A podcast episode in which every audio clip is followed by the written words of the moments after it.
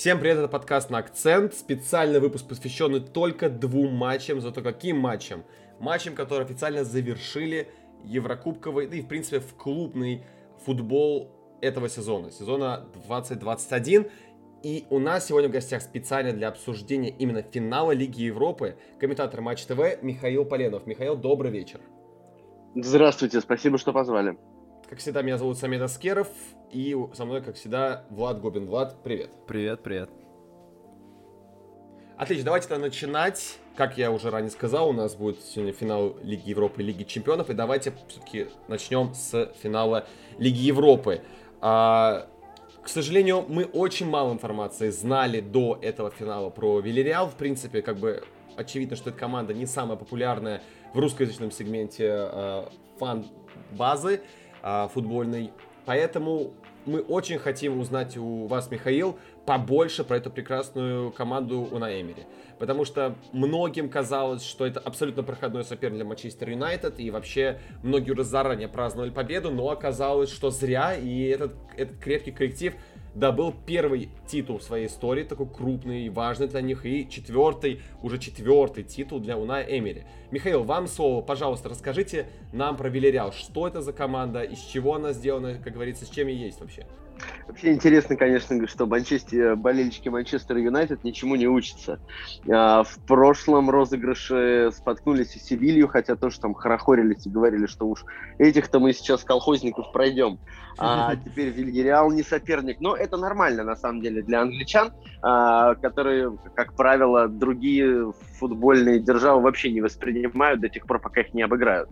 Но сейчас вы имеете право, да, у вас три команды в финале, конечно, можно. Но на самом деле Вильярал интересный очень клуб, и это самый маленький город, который выигрывал Еврокубок, потому что население Вильяреала около 50 тысяч, это маленький городок э, совсем недалеко от Валенсии, он не на, э, там, и на, на море толком не находится, и от Валенсии удален, славится он тем, что там много производства керамической плитки, самых разных заводов. И, собственно, семья, которая владеет э, Вильгериалом, как раз э, является большим Э, ну, они владеют бизнесом а, именно этим плиточным. А, но это очень сильный клуб, на самом деле, который довольно давно уже уверенно достаточно стоит на ногах. А, в Испании своя специфическая довольно история формирования там, бюджета и так далее, и всего прочего. Там совершенно не такие, конечно, деньги, как в Англии, но, тем не менее, в Вильяреал на протяжении многих лет это команда, которая очень динамично развивалась, и с, вот именно в этом виде уже не так Э, уже немало времени существует, более того, усилилась перед этим сезоном, и ее успех в Лиге Европы лично меня не удивил. Я думаю, что это команда, которая будет регулярно бороться за четверку в чемпионате Испании в ближайшее время. Угу. А, Влад, есть что дополнить, может, какой-то вопрос хочешь задать уточняющий? Да, да, да. Я вот хотел бы именно уточнить, а вот насколько именно приход Эмери э, дал команде такой вот boost? То есть они вроде как всегда в Испании в э, числе претендентов на Еврокубки, но вот приходит Эмери и сразу такой выстрел. Это вот связано с Эмери или сама команда уже, скажем так, созрела для таких успехов? Ну, я думаю, что буста он никакого не дал. То есть Эми, Эмери сильный тренер. И они нашли друг друга. Когда стало понятно, что в Вильяреал он приходит, естественно, сразу Вильяреал стал э, серьезной силой. То есть как бы еще, еще больше у него появилось аргументов. То есть к игрокам появился еще и качественный тренер. Но сказать, что до этого Вильяреалу не хватало тренерской руки, что у него не было сильных тренеров, я бы не рискнул. А, просто в этот раз все так сложилось. Ну и надо иметь в виду, что команда приобрела сразу нескольких э, очень важных игроков для э, своей для ведения своей игры, и как Лен, безусловно, один из них, и Дани Пареха тоже один из них, и сразу несколько футболистов уже в Вильгериале доросли до сборной. А в Испании вообще очень широкая обойма игроков сборной, и когда у тебя в маленькой, вернее, в команде из маленького 50-тысячного города сразу два игрока дорастают до сборной и становятся там ключевыми фигурами, это Пау Торрес, центральный защитник, и Жерар Морено, который забил в финале, нападающий, это, конечно, говорит о многом. И мне кажется, что приход Эмили только добавил какой-то э, какого-то такого элемента, что ли, в эту мозаику. Но то, что он все изменил и стал ключевым фактором, я бы не стал так утверждать. В принципе, да, на самом деле, вот даже я замечал, что Эмери такой, знаете, тренер чисто испанский, потому что а, во-первых, да, есть такой как бы факт, что он исключительно говорит на испанском языке, и это требование было у него всегда везде, поэтому проще найти контакт с испаноязычными футболистами. А, ему тяжело дается, давался и английский, все мы помним эти мемы про Гуда Бенин, да. А, это, конечно же, влияло тоже на все то, как э, он диктует игру, командует э, игроками, персоналом. Э, читал про него недавно достаточно такую подробную статью про его как личность, что он такой тренер, который э, любит все контроль, такой контролирует. То есть прям такой вот диктатор, прям самый максимальный. Если что-то идет не по его установке, если вмешивается в работу, то он прям сразу нервничает. Поэтому, да, я вот просто как бы добавлю к словам Михаила и Влада, что, возможно, да, эту команду команда искала его, и он искал команду. Звезды действительно сошлись, потому что это небольшой коллектив, а, возможно, не такой амбициозный, то есть не так все много ждали, и поэтому такой прорыв и такой успех, это, безусловно, вверх всех ожиданий. Не думаю, что в начале сезона кто-то перед ним ставил вообще такую задачу, попасть в Лигу Чемпионов и выиграть там трофей.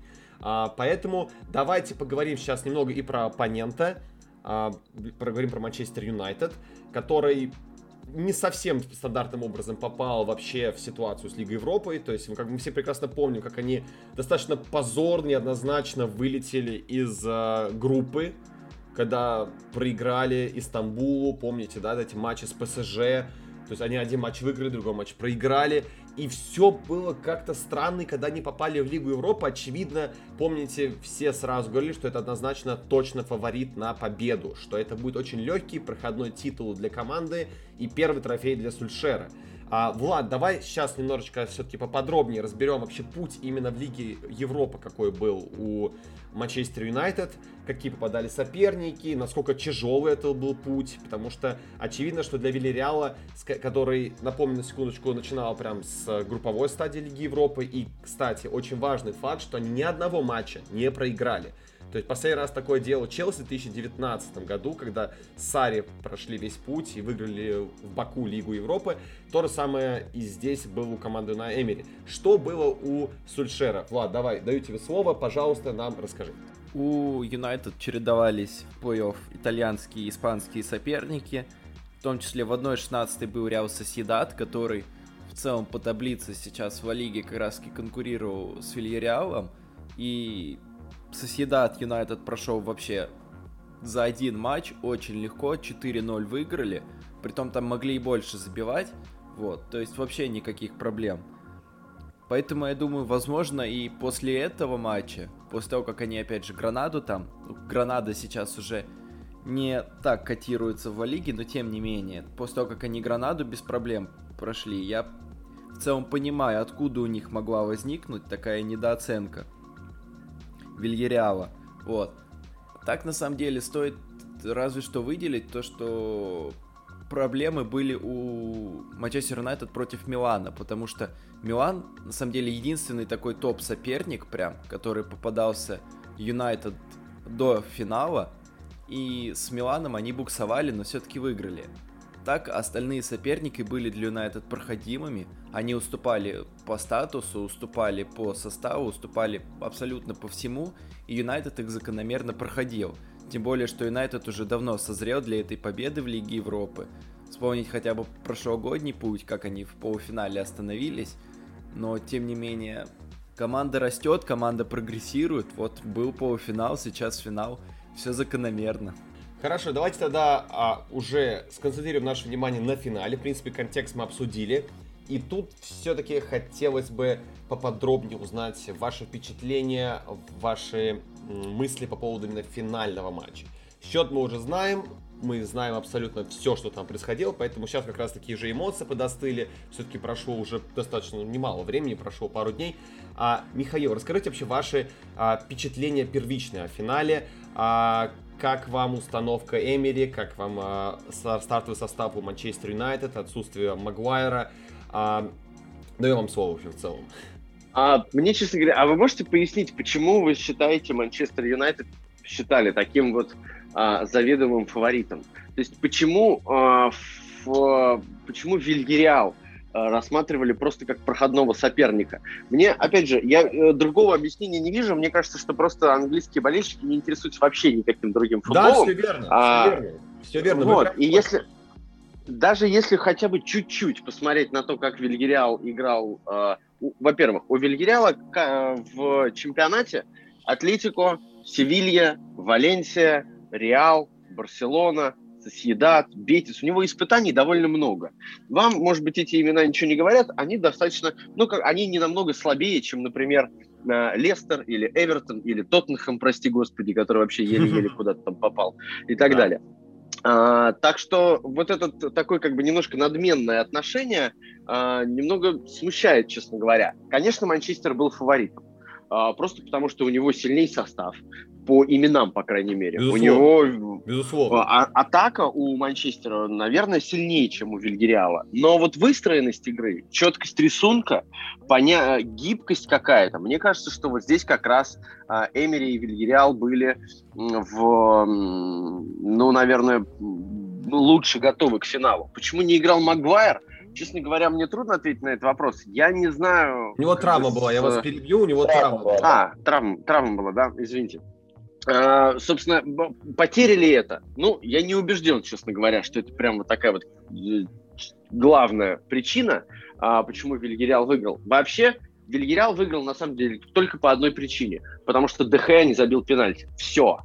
Потому что переигрывать я бы не сказал, что Вильгериал там раскатал Манчестер Юнайтед. Это была игра до ошибок. А, их сложилось две, и потом после голов, ну, в общем, футбол был довольно осторожный. А, потому что и те, и другие прекрасно понимали, что ну, рисковать опасно.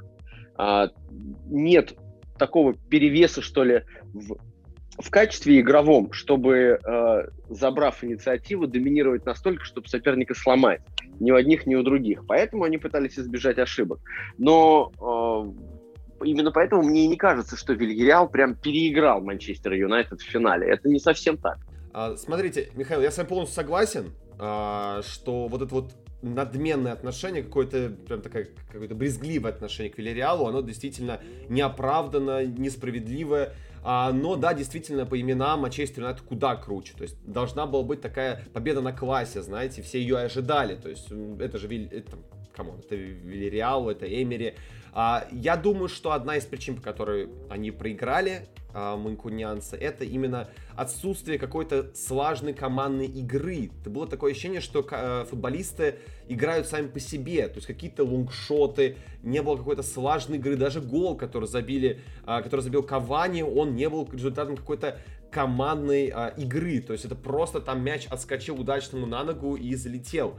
А, это то, что я увидел уже повторить, когда уже эмоции остыли, я пересмотрел а, хайлайты. А, действительно, то, что дело дошло до пенальти, это во многом вина и самого Манчестер Юнайтед, что они реализовывали свои моменты абсолютно. Но я бы хотел поговорить вот здесь немножко про такого персонажа, как Морена. А, я не знал про его существование в принципе, вплоть до финала Лиги Европы, но когда я открыл его статистику, сколько он забивает, я был, честно, ошарашен. Невероятно результативный футболист. Там у него, кажется, больше 20 мячей в Ла Лиге, если я не ошибаюсь. Поправьте меня, если я не прав. А, вот хотелось бы немножко узнать про конкретно Морена. Считаете ли вы, что этот игрок уже перерос а, Вильяреал и может уйти за большие деньги в какой-то другой клуб Ла Лиги, либо вообще за рубеж? Может, надеюсь, что не уйдет, а, по крайней мере, пускай останется в Испании. Но это такой, в общем, продукт очень внутренний испанский. То есть э, вы удивитесь, но в э, Испании довольно много по-прежнему забивает Ягу Аспас, например который совсем не прижился в, в Англии. А, это вообще отдельная тема, как э, в, как в Англии не приживались очень неплохие испанцы, потом возвращались, и все получалось по-другому. Да. Но Жерар Морено действительно большой нападающий, и у него сейчас, может быть, такой самый яркий отрезок карьеры, потому что он становится центральным и основным нападающим, судя по всему, Испании на чемпионате Европы. А, он э, действительно много забил в чемпионате, он немало забивал в э, Лиге Европы. Это такой достаточно классический э, именно вот центр-форвард э, испанского типа. То есть он не, э, не столько про то, чтобы продавить, э, и очень мобилен при этом, э, и mm-hmm. встроен, как он является вот именно наконечником не то чтобы копья, а это такое слишком стереотипное, наверное, стереотипное представление. Он как бы наконечник вот этой атакующей группы. А она довольно да? велика по своему, э, по своему составу. Ну да, потому что там есть и другие футболисты, которые играют в атаке, которые способны забивать, и далеко не обязательно, чтобы это были только нападающие. Это вообще отличает команду Эмери, у него структура а, такая очень правильно сказать. Мне, в общем, довольно... Э, ну, нет, такого, нет такой зацикленности на одном конкретном игроке в атаке. Хорошо, давайте тогда немножко еще по персонале поговорим. Действительно, очень много досталось после финала именно Давид Духе, а, другому испанцу. А, и многие считают его виноватым в этом поражении, хотя я считаю, что все-таки а, серия пенальти всегда это лотерея большая, тут нельзя угадать, кто есть кто. А многие эксперты отмечали, что если даже сравнивать то, как пенальти били игроки Манчестер Юнайтед, Манчестер и Вильяреала, то чувствовалась даже тут разница большая, потому что удары, которые делали футболисты МЮ, они были действительно прям точечные, там без шансов для кипера, в то время как удары Вильяреала, в принципе, можно было отбивать, но тут уже сыграл фактор Давид Дехе. А, Влад, вот такой тебе вопрос. Как ты считаешь, этим матчем а, Давид окончательно убил свою карьеру Манчестер Юнайтед и стал окончательно номером два, либо ты все еще веришь в него, что он может возродиться, или ему пора уже уходить из Манчестер Юнайтед э, куда-то в друг, другой клуб просто? Во-первых, я думаю, что карьера на этом не кончится, если он сам не сломается психологически. Потому что э, в какой-то момент казалось, что все, Хендерсон выиграл борьбу за роль первого номера. Казалось, что все, все понятно, но нет. Концовка сезона. Дехея выходит чаще Хендерсона. И на финал Лиги Европы выходит именно Дехея. И опять же вопрос, кому больше доверяет Сульшер, он снова актуален. Непонятно, кто первый номер. А, серия пенальти, да, это безусловно такой смачный плевок в лицо Дехея, потому что это, в общем-то, оголило его главную слабость. Он очень плох при исполнении пенальти. Там просто сколько, с 16 -го года он не отбивал ни одного пенальти. Понятное дело. 36 ровно, я посмотрел статистику, 36 пенальти подряд ему сбили, и он ни одного не отбил вообще. Да, это катастрофа.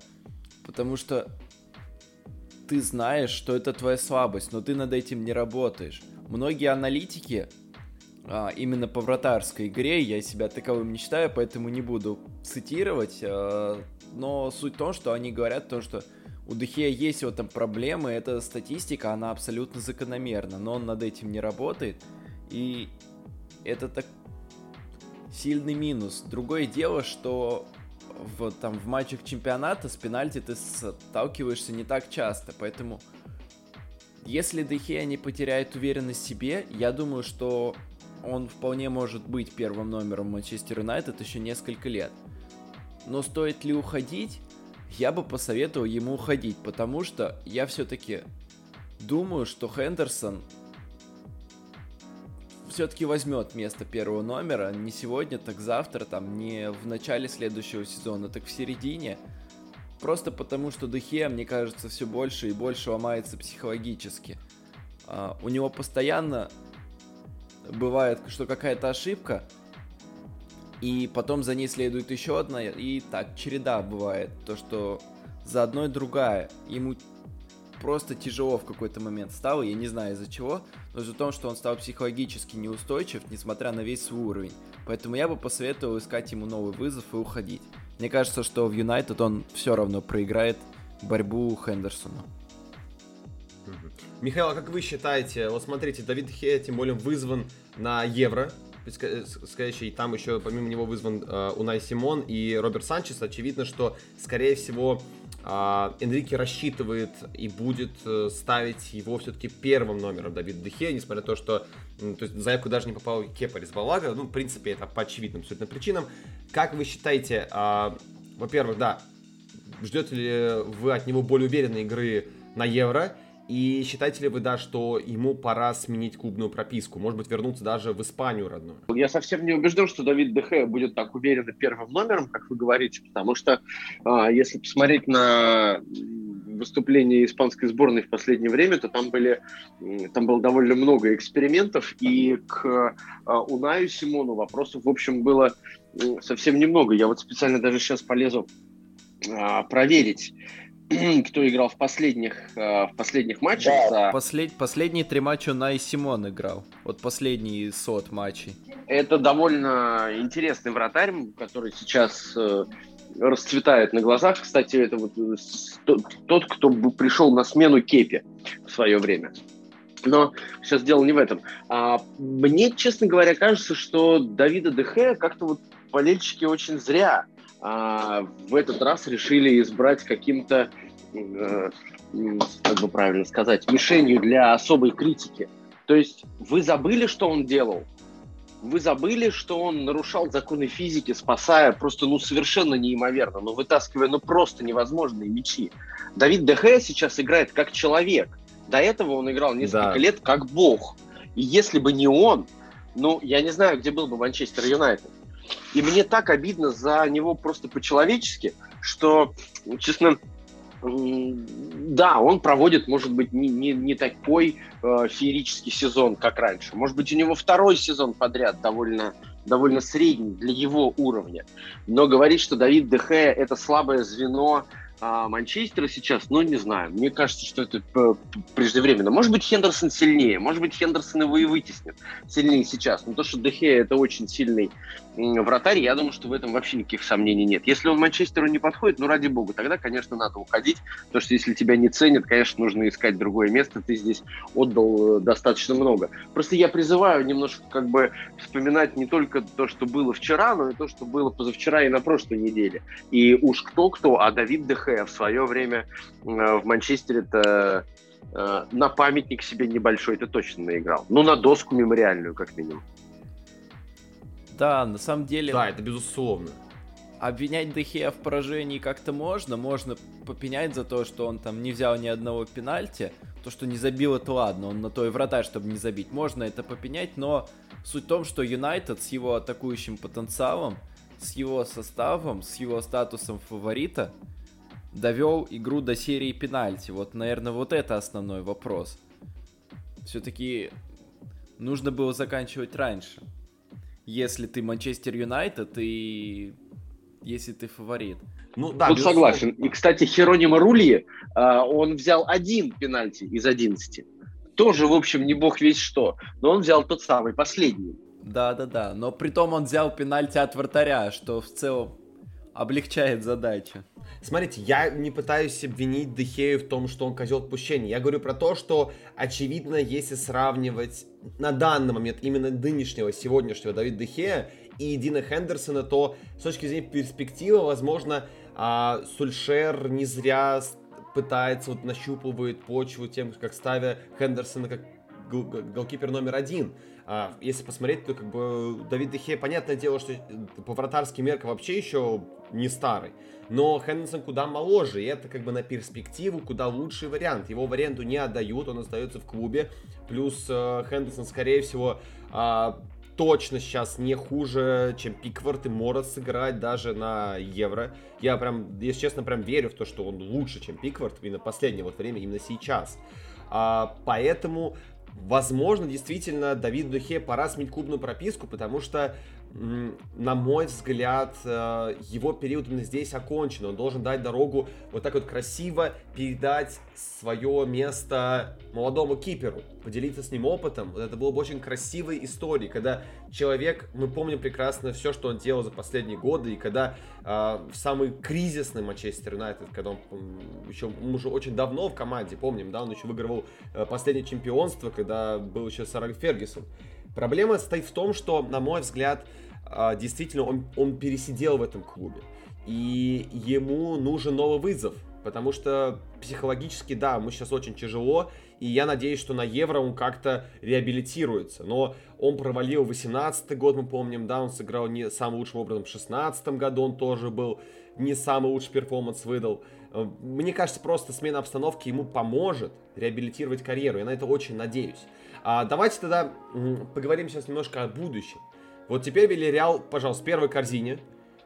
И он попадает в Лигу Чемпионов именно с первой корзины. Это очень классно, это круто. Плюс еще будет матч за Суперкубок с Челси, что будет еще интересно посмотреть. Челси не самая а, лучшая статистика в Суперкубках. Мы помним, да, что все последние они проиграли матчи Ливерпулю. До этого был еще... А, кто там был до этого, я забыл. Бава... Бавария. Да, до этого еще был Атлетико Мадрид. Да, Бавария, до этого еще Атлетико Мадрид был. Помним, короче, не самый лучший вообще трофей для Челси. У Вильяреала реально есть действительно хорошие шансы. Я думаю, что как раз таки после матча Манчестер Юнайтед а, англоязычная фан-база как-то, ну, посерьезнее отнесется к этому клубу, поняв, что это не такой простой орешек. А, Михаил, вот у меня больше вопрос даже не про Суперкубок, все-таки это один матч, и до августа еще может много чего поменяться. Скорее всего, на трансферном рынке кто-то придет, кто-то уйдет. А, какие, как вы считаете, большие ли перспективы у Вильяреала пробиться э, высоко в Лиге Чемпионов? Либо же они не будут особо акцентировать на нее внимание, постараются акцентировать больше внимания на чемпионате, не тратить силы, все-таки состав не самый большой, нет такого большого резерва, как у топ-клубов, где можно позволить себе какие-то ротации, там, вводить несколько составов. Ваши ожидания от выступления команды на Эмире в Лиге Чемпионов следующего сезона? А, ну, во-первых, я э, хотел бы отметить, что если у Челси есть хоть какая-то статистика в Суперкубках, у Вильяреала ее просто нет. Это первый трофей, который команда выиграла. А, кстати, вот это тоже отличительная черта испанских клубов. Они супер серьезно, максимально относятся абсолютно к любому трофею. Даже если это да. Копа Дель Соль, или Кубок Бани, или там, я не знаю, э, какой-нибудь там э, похмельный кубок, все что угодно. Они за все бьются, потому что они очень серьезно относятся именно к трофеям. Поэтому я думаю, что в августе Вильяреал будет максимально серьезно готовиться.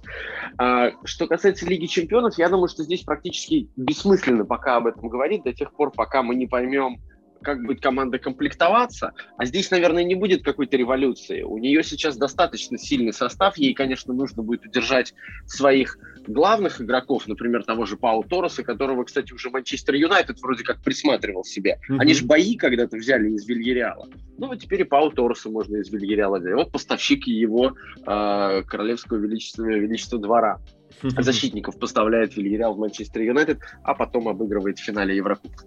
А, многое будет зависеть от жеребьевки. А, все-таки я думаю, что Вильяреалу не нужно то есть э, у него не будет комплекса игры на два фронта. Он привык, он знает, как это делать. Он совершенно точно должен сейчас научиться играть с большими клубами, что ему пока вот в нынешнем сезоне, может быть, не лучшим образом давалось. Но это был сезон очень непростой для всех, и я бы его вот очень уж показательным, прям вот как за основу все-таки не брал бы. Я думаю, что Вильяреал э, приобретет еще нужных игроков для себя и создаст эту обойму. Это все-таки достаточно обеспеченный клуб. Он э, имеет довольно солидный бюджет, по-моему, то ли четвертый, то ли пятый, то ли шестой в лиге. Ну, по крайней мере, пару лет назад был. Впереди только Гранды. Вот. А Вильяреал довольно крепко на ногах стоит, поэтому, конечно, он усилится.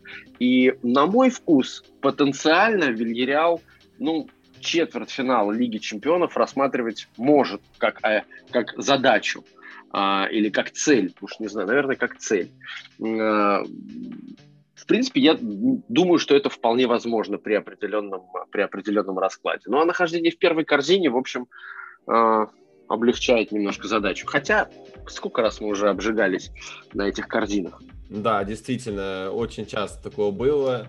А, да, но все равно в любом случае... Особенно можно «Зенит» вспомнить, классический да. пример. А «Зенит» вообще вылетел сейчас из первой корзины. Да, они в третьей сейчас. Ну, да, в да. третью, да. да. Так что да, не так сильно повезло Зениту, конечно, потому что раньше они были в первой корзине, и многие европейские гранды рассматривали их так лакомый кусочек. А в этот раз, конечно, будет интересно посмотреть, на кого попадет, конечно, и Зенит, и Вильяреал, естественно. Будем ждать, естественно, августа, тогда посмотрим. Я очень жду, если честно, матча против Челси. А, тем более после того, как вы сказали, какой настрой испанских команд, я тогда жду прям максимальную зарубу, какую-то компактную, максимально закрытую игру от а, Уна Эмери. Да, в принципе, интересно посмотреть на противостояние двух тренеров, то есть Эмери и Тухель. Разные абсолютно философии. А, одни играют, очевидно, вторым номером, другие, наоборот, любят а, тотальный прессинг, контроль мяча. Очень интересно будет это посмотреть, поэтому будем ждать августа, когда команда уже вернутся с новыми свежими силами, с новыми именами, надеюсь. А, и посмотрим интересный матч. Пожелаем, естественно, удачи тоже Вильяреалу а, в борьбе за суперкубок. Для них это действительно очень важное будет историческое событие. А, Влад, какие-то еще вопросы остались по э, данной тематике вообще в целом? Извините, я хотел добавить небольшой просто экскурс маленький в историю, просто чтобы мы понимали, о чем мы говорим. Это клуб, который в 98 году, в 1998 году впервые попал в элиту испанскую.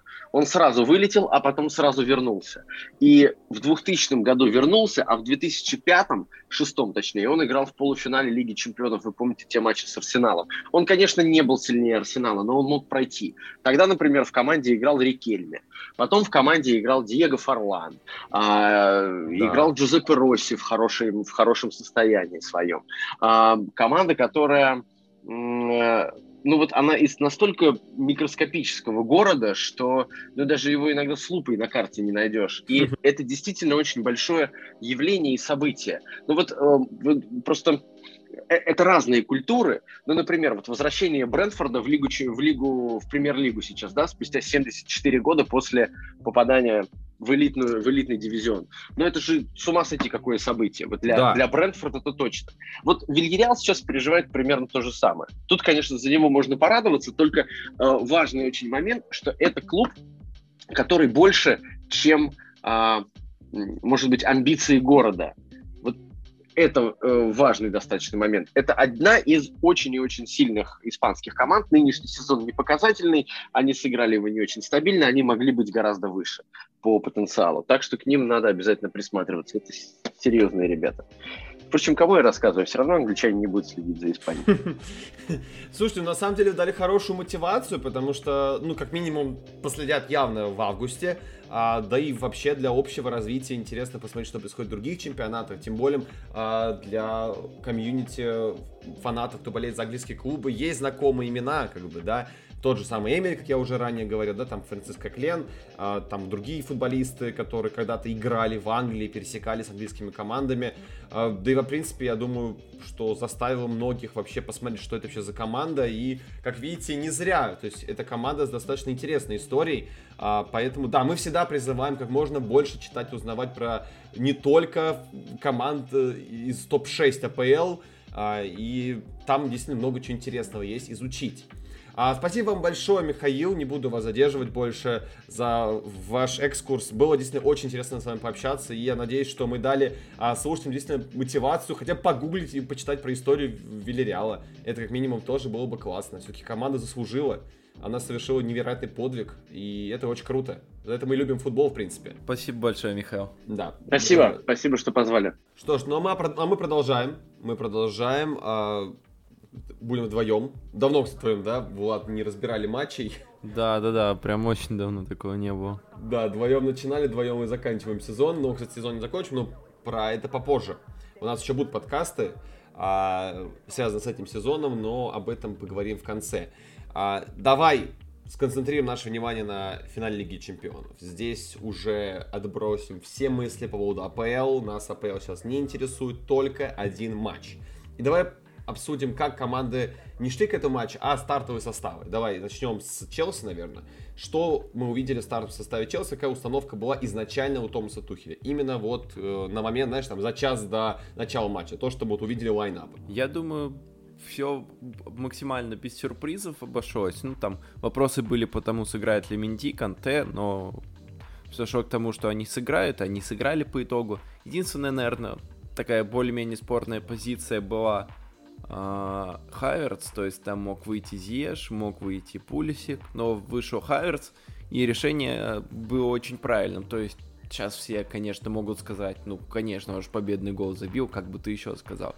Но на самом деле и до матча а, такое решение казалось наиболее оптимальным, потому что а, то есть берем второй матч с Реалом, и именно взаимодействие, скажем так, а, взаимодействие Хайерца и Вернера очень хорошо работало в последней стадии атак и создавало большие проблемы Реалу. И, в общем-то, две два варианта таких именно между линиями для паса, и сами игроки, которые могут сделать шикарный пас, это как раз Хайверс и Маунт, это отличный вариант при прохождении прессинга Сити. То есть вариант, он и по факту получился лучший. Вот, и, и до матча, э, в общем-то, тоже складывалось ощущение, что лучше всего будет выпустить именно Хайверца. Не Пулисика, не Зиеша, а вот именно Хаверца, и в итоге это сработало. Вот, поэтому единственная позиция была спорная, тут Тухель сделал все абсолютно верно, и честь и хвала. Угу. Давай тогда поговорим про состав э, Манчестер Сити, потому что там как раз-таки нас ждали сюрпризы. А что меня лично очень сильно удивило, так это то, что не вы... Сити вышел без опорника. То есть не было ни Родри, ни Фернандин. Фернандин вышел только попозже, как мы знаем.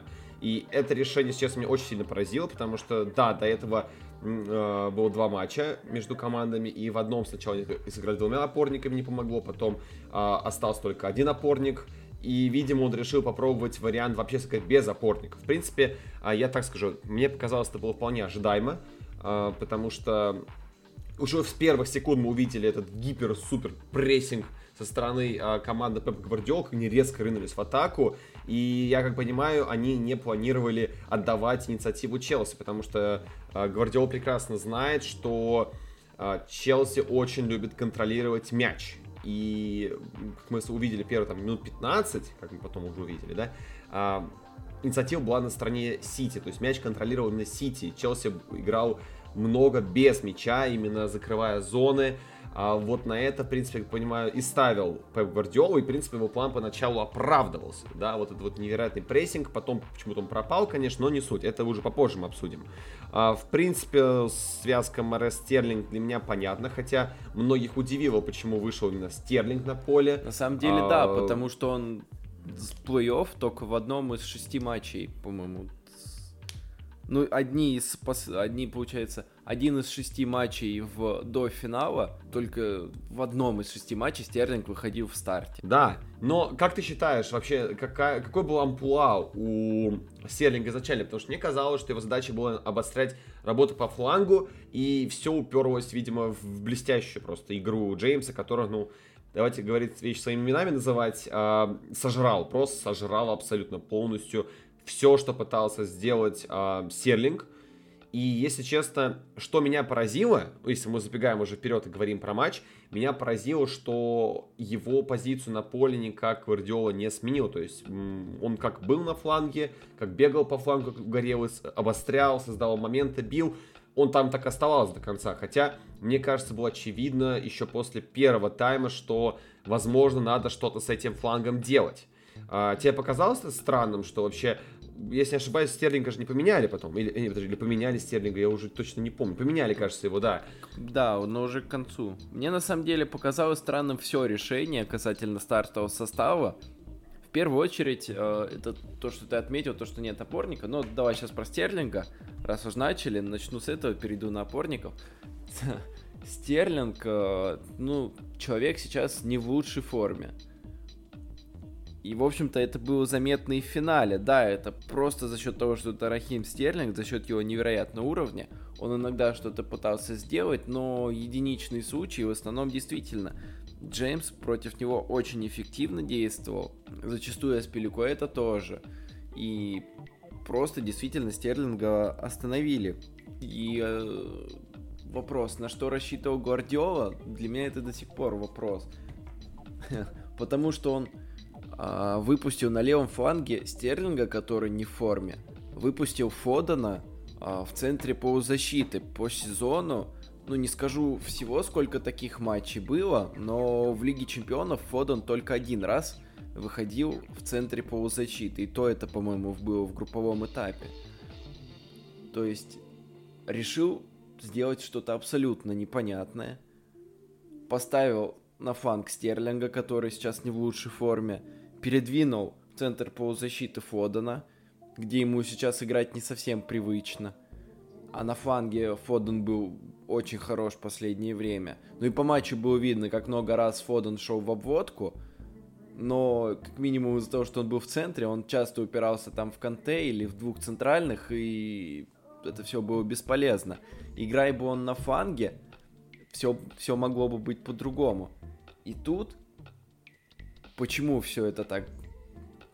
Фоден на другой позиции, Стерлинг появился в старте – а все с того, что Гвардиола вышел без номинальных опорников. То есть абсолютно феноменальное решение. Вот классический Гвардиола, максимально классический, который вот на Лигу Чемпионов переигрывает сам себя.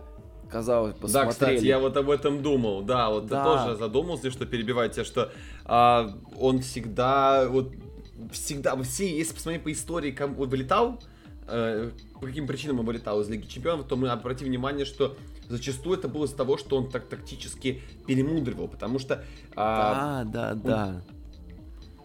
Меня, конечно, это поражило, но да ладно, мы уже про это не раз говорили, об этом уже какой сезон говорят, что Гвардиола мудрит, переигрывает самого себя, но здесь все-таки надо, давай вот сделаем акцент на уже первом тайме. А по первому тайму видели, что, как я вот уже ранее говорил, первая половина тайма э, первая половина первого тайма, она вообще была как-то прям жестко на инициативе именно Сити, потому что Челси больше играл в контратаке. Но блистательная абсолютно игра защитников, я, если честно, не ожидал такой просто феноменальной игры от защитников Челси. Тот же Джеймс сколько раз выручал, спасал, блокировал. Если посмотрим по статистике, да, в итоге мы увидим, что у Сити не очень-то много ударов, но Суть в том, что они все просто блокировались и перекрывались. Чего стоит отметить, помнишь, да, как в начале, когда э, был момент, э, когда Стерлинг забежал и просто корпусом его абсолютно э, оттолкнул, просто отлетел от него э, Стерлинг, и он забрал мяч себе. То есть установка Тухеля в оборонительном плане была просто феноменальной. Здесь вообще без вопросов. То есть, на мой взгляд, вообще это был, наверное, один из самых лучших перформансов э, обороны Челси за, скажем так, за вот то, до периода времени, сколько Тухель э, в Челси распо- находится. Что меня да, еще да, дико, да. дико поразило, что обычно мы делали на чем акцент? На том, что Челси мало пропускает, потому что контролирует мяч, контролирует игру, да, и просто не дает возможность соперникам поворотом бить. Здесь ситуация была совсем другая. Ситуация была в том, что Сити владел мячом, и много атаковал. Действительно, очень много они атаковали. Это было, особенно много это чувствовалось как раз таки вот первые минут 30. А, были у них очень опасные моменты, но до удара просто дело не доходило. Все перекрывалось как раз таки На самом деле и до, до опасности редко доходило. Но у них было в основном такое стерильное владение. А, я бы даже про опасность так с натяжкой бы сказал. По большей части это действительно было просто владение, в котором они сами терялись. Угу. Давай тогда здесь как раз таки сделаем акцент на событие, которое перевернуло вообще исход игры и перевернул, в принципе, а, исход первого тайма. Гол Кая Хаверса, безусловно, блистательный гол. И здесь хочется немножечко вре- уделить время деталям. Деталям почему? Потому что если посмотреть потом на повторах, если посмотреть прям в раскадровке, а, феноменальный гол, потому что здесь сочетается невероятно невероятные вещи, такие как как игроки Челси чувствуют линию офсайда, что, кстати, очень забавно, да, особенно если говорить про Тима Вернера, и как ежесекундно, просто в долю секунды оборона Манчестер Сити развалилась буквально на одном движении, когда там, если не ошибаюсь, э, Диэш споткнулся, из-за этого линия офсайда нарушилась, и вот это забегание вообще произошло, потому что если бы э, свою линию офсайда выдержали бы игроки Манчестер Сити, то э, гол бы они просто не засчитали бы, даже со... Э, скорее всего, даже дело не дошло бы. А, хочется твое мнение узнать по поводу гола, потому что, ну, это действительно событие, которое перевернуло, в принципе, дальнейший ход событий в матче, и тактически, На самом деле мало, мало перевернуло, потому что Гвардиола долгое время продолжал точно так же, следуя своему стартовому плану, абсолютно бездарному. Ну, не прямо бездарному, но не работавшему. Но касательно гола, на самом деле, ярко, яркий пример того, как э, повлияло на Сити игра без опорника. То есть, помимо того, что у них были проблемы в конструировании атак, об этом я скажу чуть позже, вот яркая проблема в обороне, потому что Маунт спокойно получил мяч и спокойно отдал этот пас. То есть он как бы смог вырезать эту конфетку на Хаверца не просто так, а потому что у него было достаточно времени, чтобы все это сделать. На него просто не оказалось достаточное давление, а там вполне возможно и должен был быть опорник, там условный Фернандиньо или Родри. Их не было, Маунт отдал этот пас, и Хайерт забежал, забил гол, все очень просто.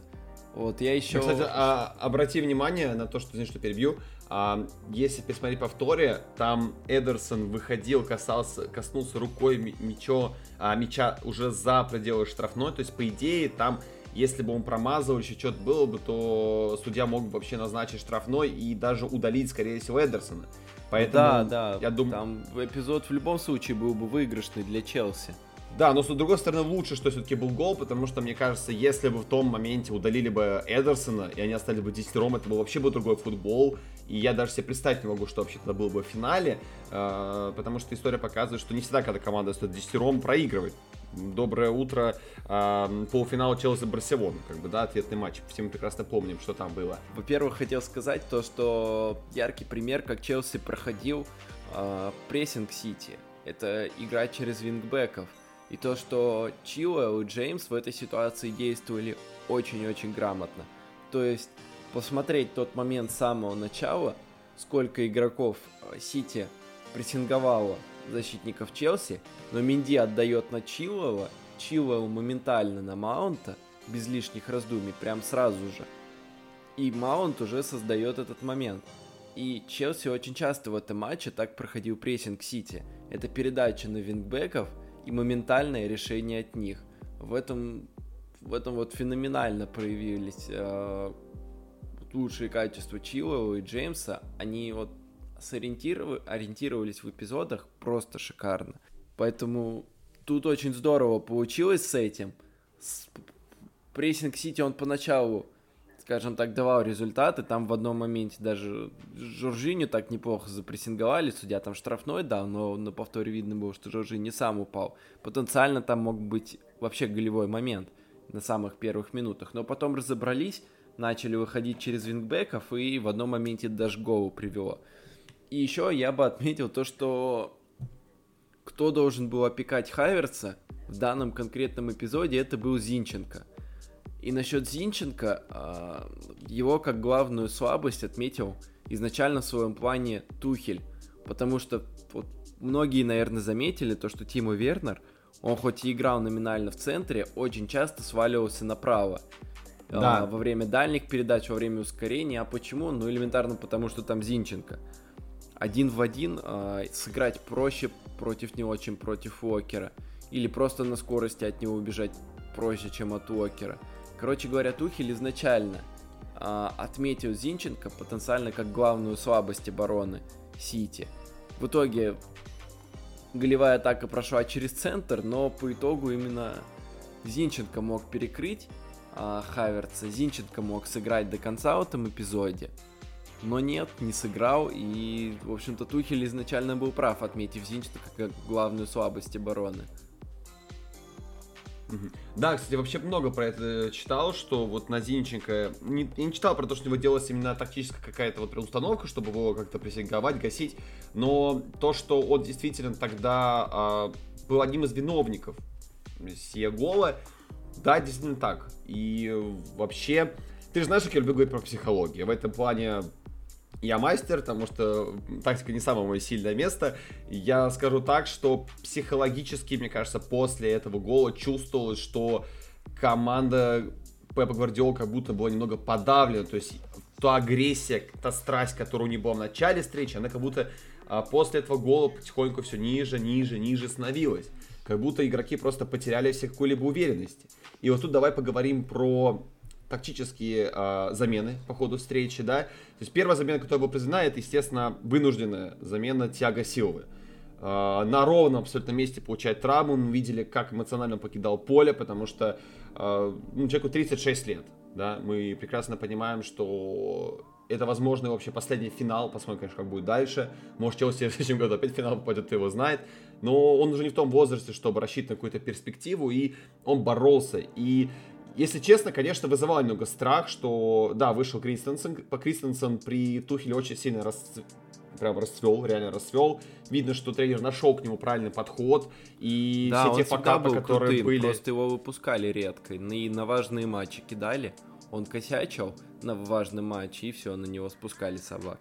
А на самом деле... Да, он... потому что Многие припоминали ему, да, вот тот ужасный перформанс в бородатом 17 году, кажется, против Барселоны. Да, да, да, да, еще. да. И потом, и все напоминали его против fuck-up Барселоны. матче ну, с... сколько ему там было? 19-20 лет против Барселоны. Да, и еще вот то, О что было в этом сезоне против Ливерпуля, в начале сезона, когда, да, вот он провалился. И да, он, конечно, был в blacklist е у Лэмпорда, мы это помним прекрасно, но при Тухеле он расцвел, и да, если честно так скажу, когда он выходил на поле, мне, конечно, я немного переживал, как бы знаю, потому что человек давно не играл, у него была травма, мы помним, да, это все-таки финал. И были у меня какие-то немножко опасения, но он со своей ролью справился прекрасно, и замену команда не сильно-то почувствовала. То есть это самое главное. А, Что касается замен у Сити, у Сити тоже была одна вынужденная замена. Мы, мы прекрасно видели этот э, жесткий стык с Рюдигером. И многие тогда на самом деле начали проводить аналогии с эпизодом, как ты помнишь, наверное, это было в 18 году, когда э, Реал играл с Ливерпулем в финале, помнишь, да, когда м, Да, да, да. этот В 19 Рамос нанес травму Салах. Да, да, в 19 А, году нет, стоп, было. это да. 18, 18. В 18 в 19 году Ливерпуль выиграл финал. Да, Вот. я И поплыл. вынужденная замена была у Сити. И если мы говорим о, то, о важности персоналей, то есть когда поменяли Тиаго Силву на Кристенсена, то команда разницы не почувствовала. Но когда вылетает ключевой игрок, который является как бы так со стороны позвучало сердцем, сердцем Сити, диспетчером Сити, да, который вообще все конструирует, связывает.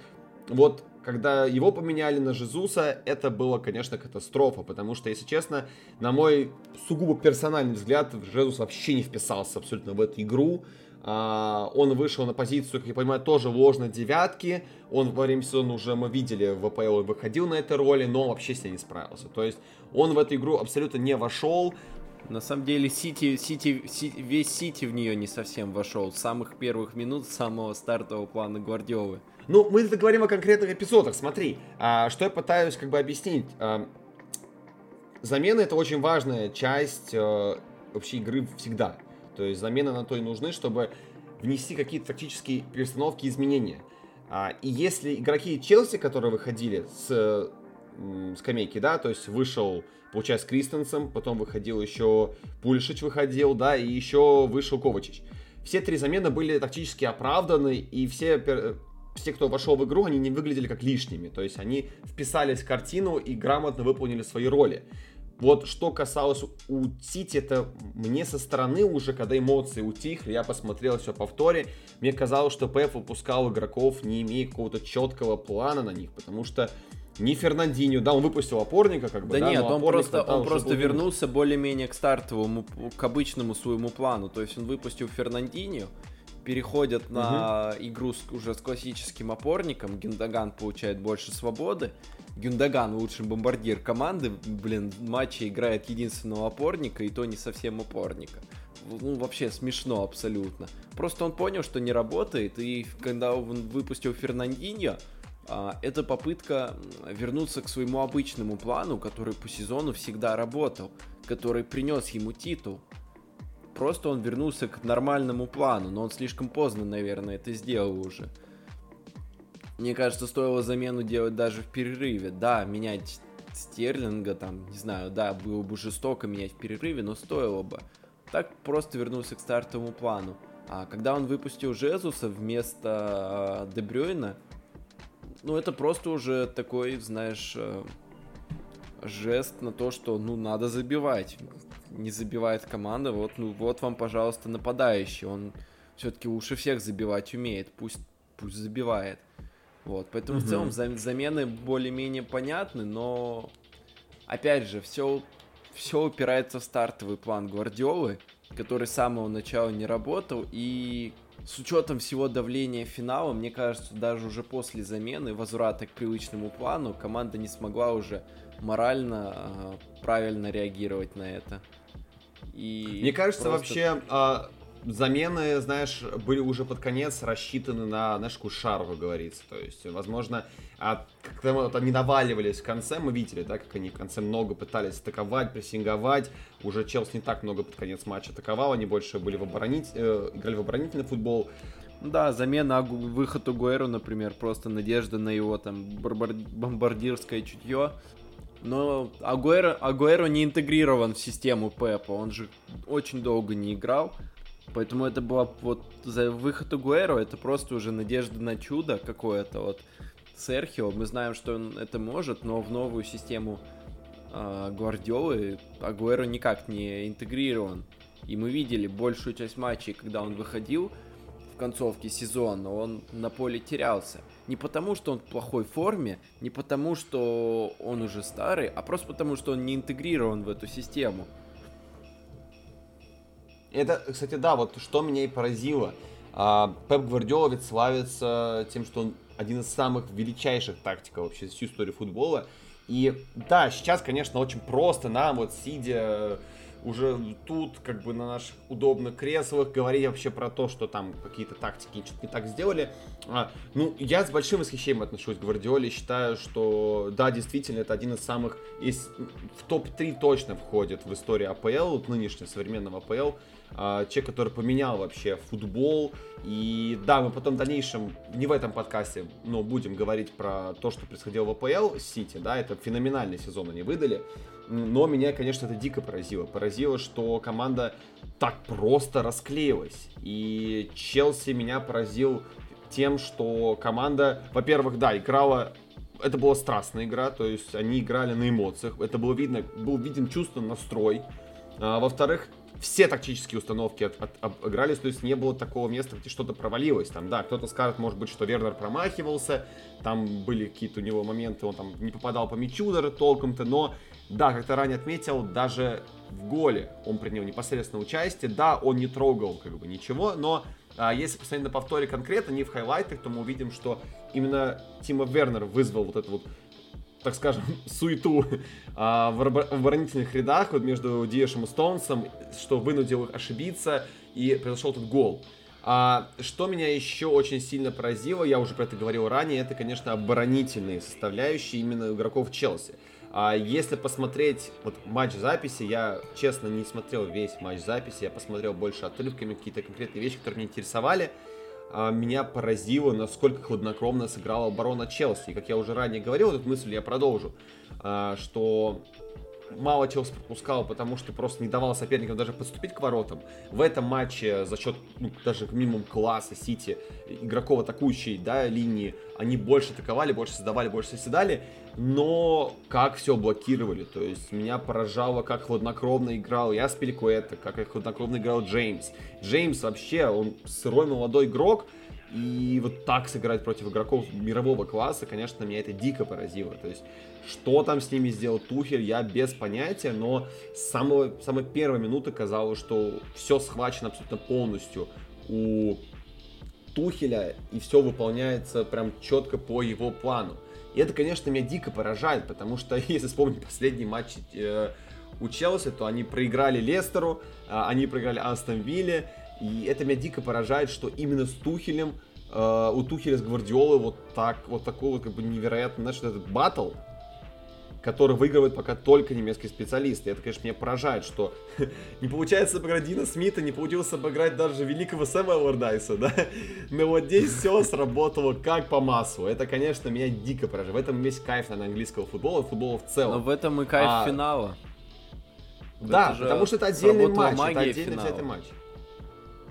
Да, Давай поговорим немножко про магию, такую сделаем такое лирическое отступление, потому что э, многие проводили, конечно, аналогии с 2012 годом, это прекрасно знаем. Все нумерологи, конспирологи, тарологи проснулись просто в э, все эти науки, псевдонауки проснулись э, в рядах фанатов Челси, да и в принципе следит за Англией.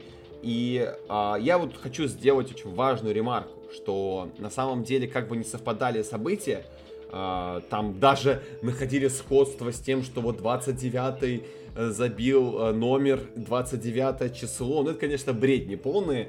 А, я хочу сделать акцент на том, какие-то разные абсолютно титулы как они к ним шли. То есть в 2012 году команда выиграла за счет старой гвардии, которая была сформирована, за счет индивидуального выступления игроков. Там очень было мало тактики, там Челси играл с, вообще очевидно вторым номером и просто выдержал, выстоял и выиграл матч, да. Здесь совершенно другая история. Здесь молодая команда, а, у которой еще много впереди, очень много молодых футболистов, которые еще играют в взрослом футболе, там второй, третий сезон, в АПЛ, так, ну, второй, по сути, играют сезон на взрослом уровне достаточно. И смесь этих вот опытных игроков, Тиаго Сила, как Сезар Спиликуэта, это, конечно, невероятно, вообще абсолютно невероятно, какая-то космическая, голливудская история. А, даже вот просто, даже просто не хочется даже как-то пытаться какие-то вещи разбирать, потому что действительно выглядело очень прям вот киношным, извини за выражение. И что меня дико поразило, ты знаешь, что я не очень большой любитель тактики, когда вот были классические для этого сезона крупные матчи, которые заканчивались там 0-0, 1-1, да, я говорил, что это очень скучные матчи, а вы говорили, да нет, там все было интересно, там тактическая война была, заруба была просто не, не видна для обычного болельщика, здесь такого, кстати, не было. Если обратишь внимание, то это был, наверное, один из тех немногих матчей, где была невероятная тактическая баталия двух гениев, но при этом я смотрел все очень динамично, интенсивно. И, как правильно отметили многие эксперты, вся заруба была именно в центре поля. В центре поля. То есть э, было, может быть, так много моментов опасных, но интересно было наблюдать то, как команда сражается именно вот в этой части э, поля. Тебя это не удивило? Я про центр поля говорил. А, на самом деле, борьба была, знаешь, по-моему, абсолютно везде э, такая прям по максимуму. На, абсолютно на каждом участке, там в центре, ну, везде вот газон просто отрывали с мясом. Хорошо, давай тогда подводить э, потихоньку Знаешь, про матча. магию я бы, я бы сказал немного другое да, давай, давай, про давай. магию. Ты говорил то, что у Тухеля сработал весь план идеально. Вот в этом и магия финала. То, что а, Канте сыграл чуть ли не матч жизни. Сколько он атак остановил на стадии построения, сколько он а, таких важных передач перехватил, сколько раз он прессинговал в самый нужный момент – он действительно просто в одиночку сожрал центр поля. Это просто феноменальный от него матч. Потому что такой объем работы и полезно выполненной работы, это просто феноменально. Ни единой ошибки от Канте, по-моему. У него и процент точных передач там очень высокий, по-моему. Я не помню даже, чтобы он не точно отдавал. Как шикарно сыграли вингбеки при э, при, при вскрытии прессинга Сити тоже минимум ошибок под таким давлением тоже просто великолепно. Как э, отлично выдвигались вперед Рюдигер или Аспиликулета и Аспиликуэта для того, чтобы остановить Аспиликуэта, Дэйв. а, как грамотно выдвигались а, Рюдигер и Дэйв для того, чтобы остановить атаки Сити. То есть получается в защите четверка. Для Сити это потенциально больше а, шансов для там каких-то рывков между линиями, но ни одной ошибки от Рюдигера или Дэйва не было. Все идеально, каждое их высокое выдвижение, это по-своему свой риск, но каждое их высокое выдвижение, оно было четким, оно было правильным и было по делу. Сколько раз э, подкаты такие были, прям на тоненького. То есть вот есть какая-то своя магия финала, то, что Челси провели действительно выдающийся матч. И дело даже не в том, что они выиграли там, не знаю, то, что они там победили со счетом 1-0, а дело в том, что в каждом конкретном эпизоде они были немного, но лучше. В каждом конкретном эпизоде они дорабатывали до конца и делали это все максимально точно в нужный момент, это, это действительно круто. То есть А, да, план Гвардиолы изначально был провальным. А, его выход без опорника, но он оголял абсолютно опорную зону. А, там верно сколько раз ускорялся, про гол я уже сказал. А, при построении атак игроки Сити терялись. И те же выдвижения Рюдикера, Спиликуэты их еще больше сковывали. Это все да, но если бы не это вот просто э, все идеальное сочетание у Челси, ведь это ну, действительно, это же когда такое бывает, что все у команды идет, вот каждый эпизод, каждый момент все правильно. Это действительно магия какая-то, что так случилось. Если бы не было этой магии, даже с учетом провального плана Гвардиолы, Сити мог бы выкарабкаться. Но... Безусловно, да, кому шара залетела бы, как это было в матче с Лестером, да, когда просто один момент, один гол просто был бы и все. Но там я не скажу, что это шара. Мне кажется, это закономерно было, но не суть. Мы сейчас не это обсуждаем все могло бы быть, но действительно была какая-то магия у Челси. То ли это а, какой-то неуловимый менталитет победителя, они просто знали, что должны выиграть. А, передается это, наверное, по наследству просто от а, предыдущих поколений. У Сити пока такого нет, именно в Лиге Чемпионов. Может быть в этом дело, может быть просто игрокам Челси этот финал был нужнее. Может, они вышли более настроенными, а может, просто так сложилось, что в каких-то эпизодах, в маленьких, но из которых складывается вся, весь матч, они были лучше. Но, но магия действительно была, и вот в этом была магия. То, что каждый конкретный эпизод был чаще всего именно за ними. Том-то и дело, что извини, что перебью, я тут дам, ставлю небольшое слово, потом дам тебе продолжить. А в том-то и дело, что меня поражил, я уже про это раньше говорил, что это молодая команда, и это, конечно, абсолютно, когда ты смотришь фотографии там Мейсона Маунта с кубком, да, я до начала сезона не мог себе представить такое, абсолютно никто не мог себе такое представить, что вот эти молодые ребята, которые еще и воспитанники клуба, что еще больше добавляет в этом магии и просто кайф. Это просто настоящий кайф смотреть на то, как воспитанники своих клубов доходят до финалов, выигрывают их, да, поднимают кубок, главный кубок в клубном футболе э, над своей головой. Это, конечно, круто. И это хорошее начало для них, потому что состав у Челси действительно очень молодой.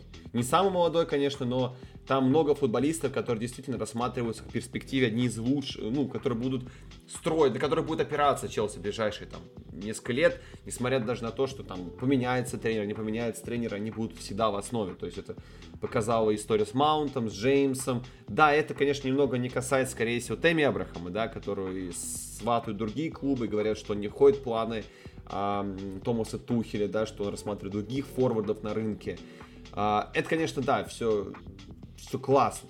И я поэтому, безусловно, жду нового сезона. Жду, конечно же, и Суперкубка, потому что, как мы это обсуждали, да, вот ранее, а, когда обсуждали с Михаилом, да, Вильяреал, что для Челси э, история с Суперкубками Европы не самая успешная, да, все последние три попытки э, были неуспешными, хотя это было при разных тренерах, при разных обстоятельствах, но не суть.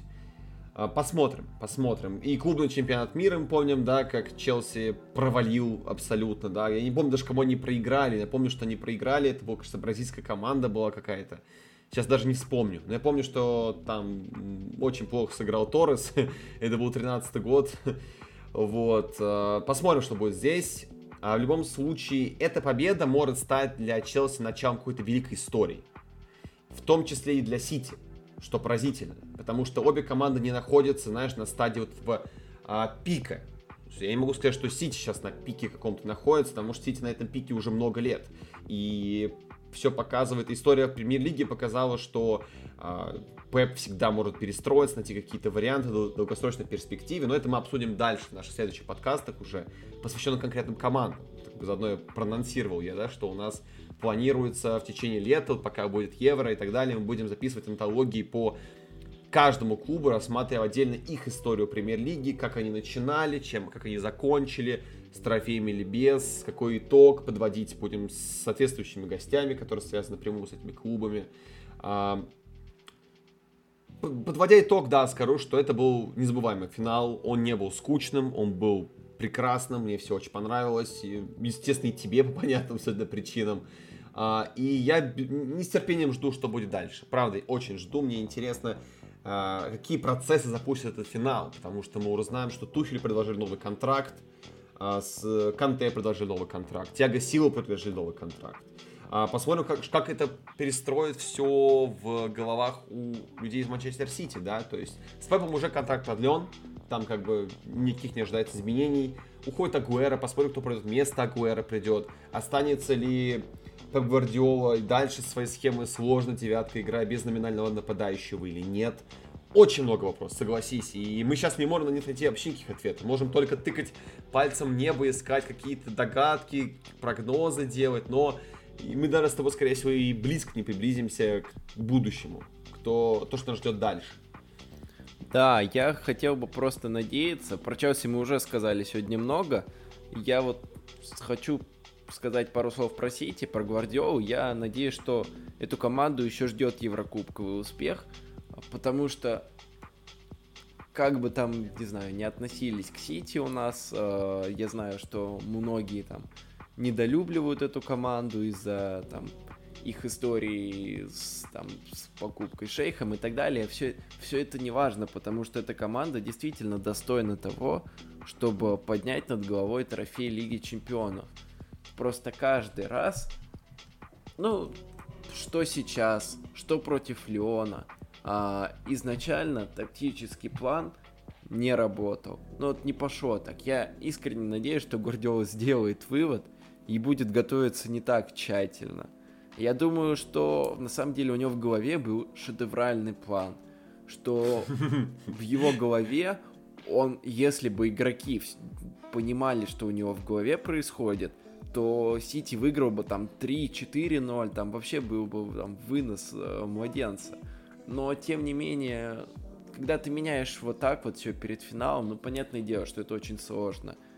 Тем более ты накладываешь эти кучу идей на волнение, которое у всех э, перед первым финалом ЛЧ, кроме Скотта Карсона, который не играл. Вот. Э, то есть я просто надеюсь, что Гвардиола сделает выводы и что Сити еще поднимет свой трофей, потому что обидно будет, если вот, э, вот эта команда, которая, как ты уже сказал, много лет на пике, в итоге так этот пик и пройдет без Лиги Чемпионов. Я все-таки желаю им в дальнейшем успехов. Ты сказал про Рюдигера, вот, а я бы хотел сказать про, хотел бы поговорить про идущего защитника Сити, про Рубина Диаша, который на самом деле не идеальный матч провел. Он выглядел знаешь, не той скалой, который был весь сезон, ну, не весь, большую часть сезона, скажем так. И часто его, скажем так, подлавливали. И с ситуации с Голом Хайверсом он, опять же, мог по-другому выдерживать линию искусственного офсайда, и все могло пойти по-другому. Вот, но в целом, а вот исходя из всего сезона, спрошу тебя, выскажись сам, как ты думаешь, можно ли говорить, что Рубин Диаш это игрок одного уровня с Вирджилом Ван Дейком? Или рановато пока?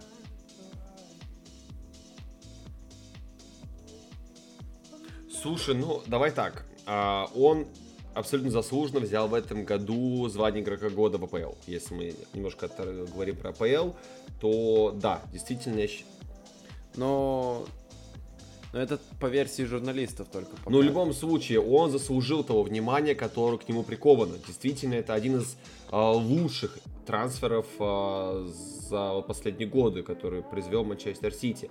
То есть, когда он приходил, я был к нему достаточно скептично относился, я не очень понимал, что это за футболист, но как он вписался в систему Пепа, это, конечно, феноменально. Я не помню точно его статистику, сколько он матчей отыграл, но практически все матчи он при... в этом сезоне он отыграл. Э, если мы немножко отвлечемся на АПЛ, то, если не ошибаюсь, у него там вроде бы все матчи сыграны э, в АПЛ с момента, как он пришел. А, я считаю, что это футболист, который, во-первых, молод. Не стоит забывать, что он достаточно молодой футболист, он еще будет прогрессировать. И так он прекрасно вписался в систему Пепа Гвардиолы. Я думаю, что да, возможно, сейчас по одному сезону еще рано судить это уровень Виджо Ван Дейка или нет, потому что э, Ван в этом сезоне еще не играл, мы не могли их прям сравнить на деле, да, статистически не можем, да, их сравнить. Но я думаю, что как раз-таки на Евро, э, не на Евро, подожди, после Евро, после Евро, когда уже Ван Дейк вернется в строй, и мы сможем понаблюдать уже более пристально их противостояние, да, вот по цифрам, вообще по всему по ходу сезона, будет понятнее. Но, безусловно, это одно из открытий этого сезона, во-первых. А, во-вторых, э, он, да, безусловно, провалил отчасти матч, но, как ты правильно до этого сам отмечал, вся команда смотрелась плохо и блекло, а нельзя кого-то прям выделить как главного козла отпущения, да, здесь больше именно Гвардиола как козел отпущения, чем футболисты. А, подводя итог, скажу, что да, безусловно, это один из лучших э, центральных защитников сейчас в Европе, точно. А, он еще молод, он будет прогрессировать, я на это очень надеюсь. Это лидер обороны, несмотря на скепсис. А, был бы Макс, он бы добавил этого скепсиса, потому что Макс Макс считает, что Диаша несколько переоценивают, что он того не стоит. Может быть, частично какой, какая-то правда в его словах есть, но умолять заслуг Диаша точно не стоит, потому что именно с его приходом оборона Сити стала выглядеть так фундаментально. Назвать это просто совпадением, безусловно, нельзя. Он стал лидером обороны, действительно, э, он сам очень э, один в один очень хорошо играет. У него нет такой великолепной статистики, то, что его там весь сезон не обыгрывали, как у Ван Дейка. Но Диаш и сам чаще выдвигается. Ван Дейк чаще отходит назад и ждет, как дальше эпизод будет развиваться. Диаш ча чаще идет сам. Из-за этого выше риск, что его обыграет, и его, соответственно, чаще обыгрывают. Но, тем не менее, Диаш провел действительно выдающийся сезон. И да, были у него неудачные матчи. И ему еще есть куда расти. Сейчас он действительно, мне кажется, игроком сезона я бы назвал не его, а Кейна все-таки. А касательно того, что его уже многие сравнивают с Ван Дейком, я бы сказал, что пока рановато, несмотря на то, что Диаш действительно феноменален. Вот когда Диаш э, будет феноменален в абсолютно каждом матче э, сезона, тогда я скажу, что да. Так у него все-таки были такие не самые лучшие моменты. Будем смотреть на его прогресс. Знаешь, про что я бы хотел с тобой еще поговорить? А, раз уж мы говорили про тренерское противостояние и отметили победу в, этом, в этой дуэли, да, уже третью подряд Томаса Тухеля, стоит отметить такой факт, что который вот абсолютно случайно вылез, э, что это уже третий подряд год, когда Лигу чемпионов выигрывает немецкий специалист. Сначала был это Юрген Клоп, потом это Флик, и сейчас это Томас Тухель. И я думаю, что эта закономерность, это статистические вот, это, вот данные, показывает, что сейчас сильнее немецкой школы тренеров просто не существует. Потому что еще есть Нагельсман. Да, который в Баварию придет и может следующую вообще, Лигу да, взять. И это будет, и будет неудивительно. Да, все вообще не удивятся этому абсолютно. Это подтверждает факт того, что немецкая школа тренеров самая мощная в мире на данный момент. Никто даже, мне кажется, рядом не стоит с этой э, школой. Может быть, там, можем что сказать про испанскую школу тренеров, да, но что отличает именно, вот важный момент, что отличает именно немецкую школу тренеров, что а, здесь тренерами становятся не вот именитые футболисты легендарные, а люди, которые именно прошли невероятный путь как тренер. Мы про это говорили с тобой раньше, в других подкастах, да, когда вот говорили про вот эту тенденцию на молодых тренеров. Э, если обратишь внимание, нет ни одного молодого тренера из немецкой школы, которые пришли бы а, в футбол в статусе такого топ легендарного футболиста, да, и вот за счет своего вот этого портфеля вот прошлого, да, как игрока, получали самые лучшие позиции, оправдывали свои ожидания, да, то есть мы говорили про Артету, мы говорили про Джерарда, мы говорили про Лэмпорда, про многих, про Пирова, да, того же самого, и мы видим, что немецкая школа тренеров, они проходят все поэтапно и заслуживают того, вот прогресс, он отчетливо виден, и он закономерен, он понятен. Мы видим, как они растут как специалисты, и растут их достижения. Поэтому я считаю, что Нагельсман, конечно, да, безусловно, это, это уже даже будущее больше, да, потому что он вообще самый молодой, да, он намного моложе, чем Тухель, он моложе, чем Флик, и его еще ждут трофеи, потому что он еще ничего толком-то не выиграл, но у него были команды, скажем мне, послабее. Мы прекрасно понимаем, что он делал из таких вот команд, которых ничего не ожидал, невероятных топорей, которые боролись в чемпионате Германии за наивысшие места. И мне, конечно, даже немножко обидно, с одной стороны, с другой стороны, не обидно, что Нагельцмана, помнишь, сватали же с Тоттенхэмом, да, да, да, да, да. И я бы, конечно, посмотрел бы на него в Англии. А, это было бы очень круто, но с другой стороны, я даже рад, что не попал именно в Клеви, а, потому что, ну, это несочетаемый характер. Нагельсман, он тоже такой диктатор, который хочет всем управлять, а, как любой другой тренер, да, что нельзя сказать про Леви. Леви как раз наоборот во все вмешивается. И удивительно, конечно, абсолютно удивительно, как немецкая школа тренеров сейчас над всем доминирует, и они поступают все новые и новые кадры оттуда, поэтому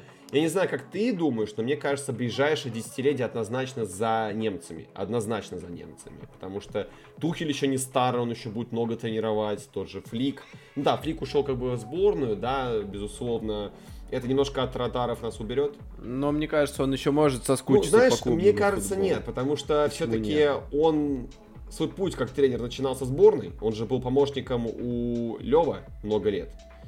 А, и его приход вот в Баварию вообще, конечно, показал, как вот Чек резко перестроился. Но у него был при этом феноменальный состав. Он пришел уже к готовому продукту.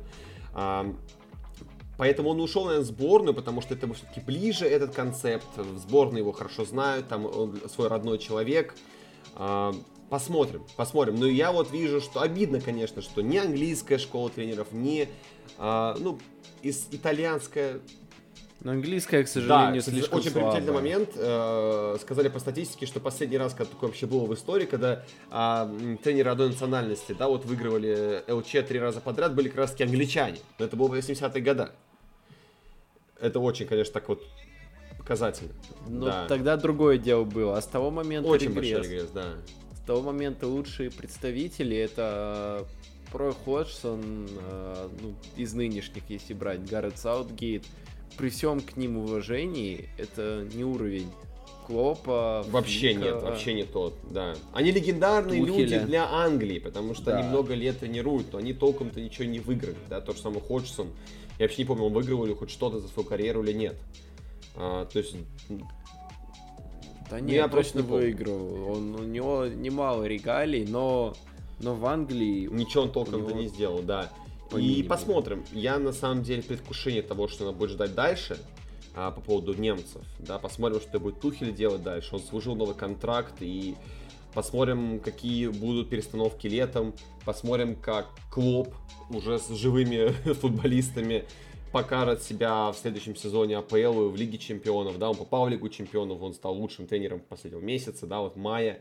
А, это очень круто, это очень круто, и посмотрим, что будет дальше. А, то же самое касается Нагельсмана, да, сейчас уже все пророчат ему все, что можно, только все регалии, все титулы, и это вполне оправданно, потому что состав такой, да, и сам человек такой невероятный. Не знаю, я рад, что сезон подошел к концу, на самом деле. Он был намного круче, чем предыдущий, потому что предыдущий из-за ковида был какой-то скомканный, непонятный. В этом сезоне все как-то немножко наладилось, и э, появилось очень много почвы для размышлений насчет будущего сезона, да, как раз посмотрим, что будет после Евро. Э, я думаю, в следующем году будет еще более насыщенная борьба, уже отступит ковид, вернутся болельщики на стадионы, я этого, на это очень надеюсь, хотя бы ограничено, но вернутся, потому что чувствуется, когда болельщики есть, нет в стадионе, это очень сильно чувствуется. Мне больше нечего сказать, если честно. Я, правда, сказал все, что мог сегодня, и даже, наверное, больше, чем нужно было. Тогда, наверное, все, будем завершать. Да, мы, как уже сказали, правильно еще раз анонсирую, что мы планируем записывать, э, подводить итоги для каждой команды по отдельности. Мы решили, что попробовать такой формат того стоит, потому что каждая команда служила много, можно больше времени для обсуждения. Э, тот же Сити, тот же Ливерпуль, Челси в контексте именно премьер-лиги, да, Арсенал как минимум. А, поэтому, да, ждите от нас выпусков, мы еще будем вас радовать в период отсутствия клубного футбола и будем следить, конечно же, за Евро, пожелаем удачи там нашим англичанам, пожелаем удачи французам и многим остальным сборным, естественно. На сегодня все. Всем спасибо. Всем пока. Всем пока.